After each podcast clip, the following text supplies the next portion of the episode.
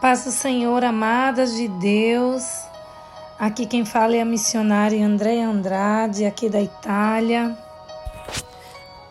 E para mim é uma alegria imensa poder participar de mais um podcast no qual a pastora Isa me convidou. Amém? E com esse tema maravilhoso que é fragmentos você está sendo preparada para uma nova história? Aleluias! E amadas, Deus me guiou até 1 Samuel, a oração de Ana. Amém. Eu creio que alguém já ouviu falar dessa história na Bíblia, que Ana era uma uma mulher de Deus e ela passou por um processo muito grande, um processo de humilhação, de chacota, porque seu esposo tinha duas mulheres.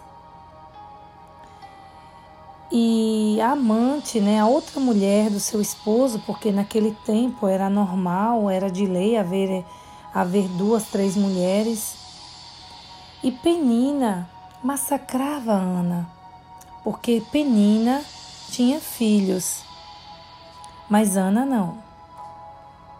E Ana passou por esse processo de mágoas, de ressentimentos. Eu creio que Ana vivia uma vida de, de uma verdadeira tempestade espiritual em seus sentimentos, em sua alma porque ela não podia ser mãe, porque ela era estéril, né? E naquele tempo, a mulher que era estéril, ela era como se fosse amaldiçoada. Então Ana era uma mulher de Deus. Mas Ana ela se entregou às dores. Ana se entregou aos fragmentos, né?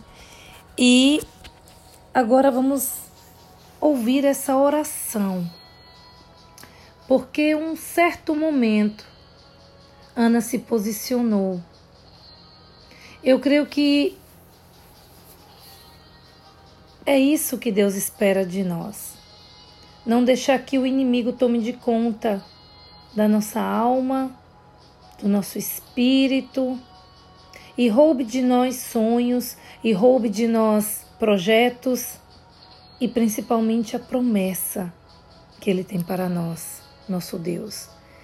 E são fragmentos que nos afastam de Deus, né? E o que é um fragmento? Eu fui olhar no dicionário português. Um fragmento é um pedaço de objeto que foi partido, desfeito, uma separação algo que deixou algum fragmento. Algo que é pequenininho, mas que estão ali fragmento ou fragmentos, lembranças, algo que tortura a nossa alma. Mas Ana ela resolveu remover todos os fragmentos que atrapalhavam ela a se achegar a Deus.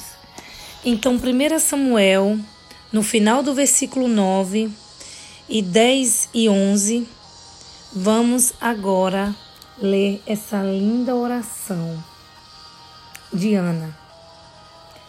E diz assim: Ana se levantou, já no final do versículo 9. O 10, 11 diz: E com a alma profundamente sofrida, chorou muito e orou ao Senhor. E fez o segundo voto Ó Senhor Todo-Poderoso, se quiseres dar atenção à humilhação da tua serva e te lembrares de mim, e não te esqueceres da tua serva, mas lhe concederes um filho, homem, então prometo que o dedicarei a ti, Amé, a ti, Deus, por todos os dias da sua vida e o seu cabelo e a sua barba jamais serão cortados. E a Bíblia diz aqui no decorrer, né, até o versículo 18, vai dizer que o que o sacerdote entrou naquele lugar santo e que ele não teve discernimento, porque Ana estava cheia da presença de Deus. Ana estava cheia da presença do Senhor. E ele o repreendeu, né? Ele disse que Ana tinha bebido muito vinho. Mas Ana ela replicou a ele e disse que não tinha bebido nada, nenhuma bebida, nenhum vinho, nenhuma bebida fermentada. E Ana até questionou: Não julgueis a tua serva como uma mulher vadia. Porque Ana estava cheia de Deus.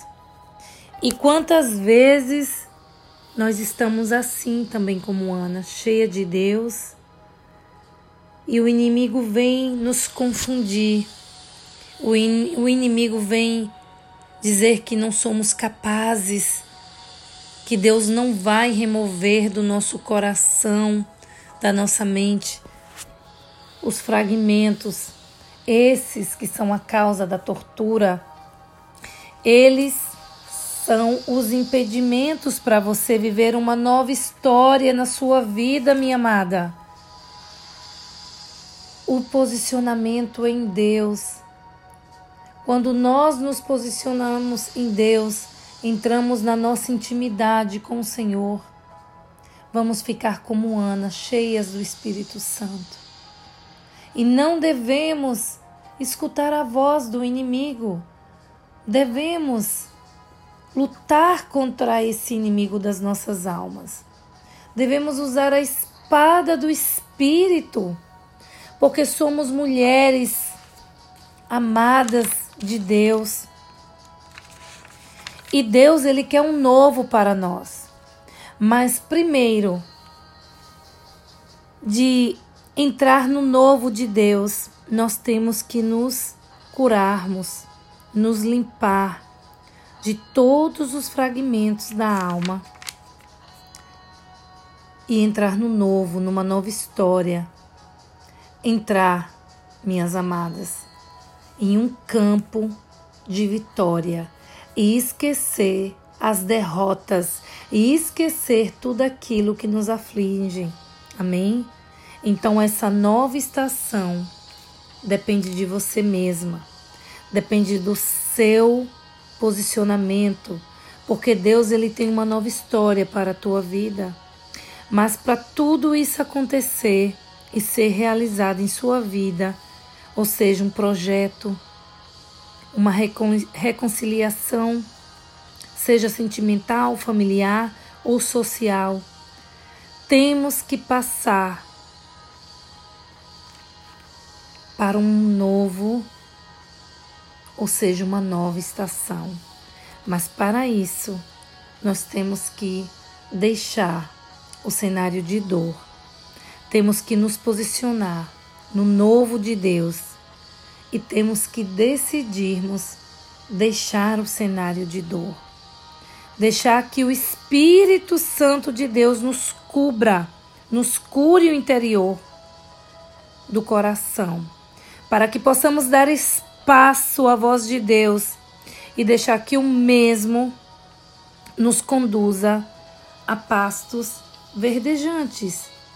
Então, minha amada, se permita ser curada.